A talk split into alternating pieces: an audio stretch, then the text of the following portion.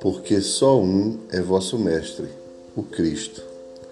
Mateus, capítulo 23, versículo 10. Tarefa de todos nós, a educação. Ajusta-se a peça na engrenagem a benefício do conjunto. Harmoniza-se a nota musical em prol do poema melódico. Submete-se o instrumento ao mistério a que se destina. O esforço pela educação não pode ser desconsiderado.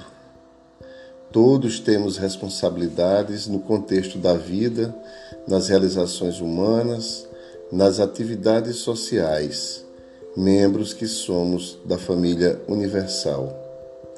Ninguém consegue realizar-se isolado. Ignorância representa enfermidades carecentes de imediata atenção.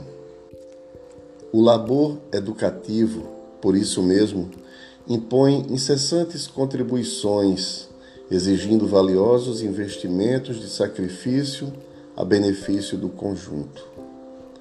Educa-se sempre, quer se pense fazê-lo ou não. Da mesma forma que a imobilidade seria impossível, a inércia humana e a indiferença são apenas expressões enfermiças.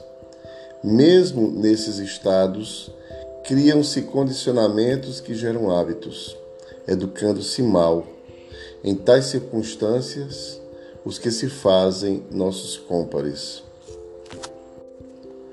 A anarquia que destila vapores alucinantes, conduzindo à estroinice, fomenta estados de vandalismo e educação perniciosa. A ordem dispõe à disciplina que promove a equidade, atendendo à justiça, educação edificante.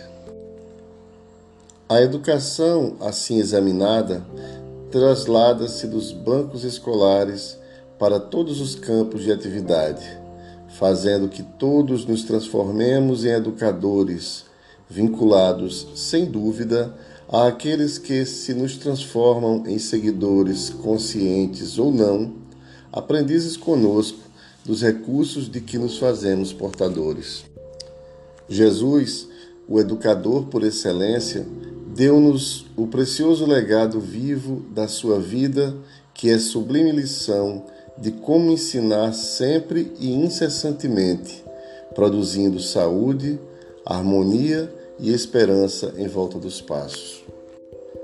E o Espiritismo, que nos concita a incessante exame educativo de atitudes e comportamentos, conscientiza-nos sobre a responsabilidade de que, mediante a educação correta, chegaremos ao final da caridade perfeita.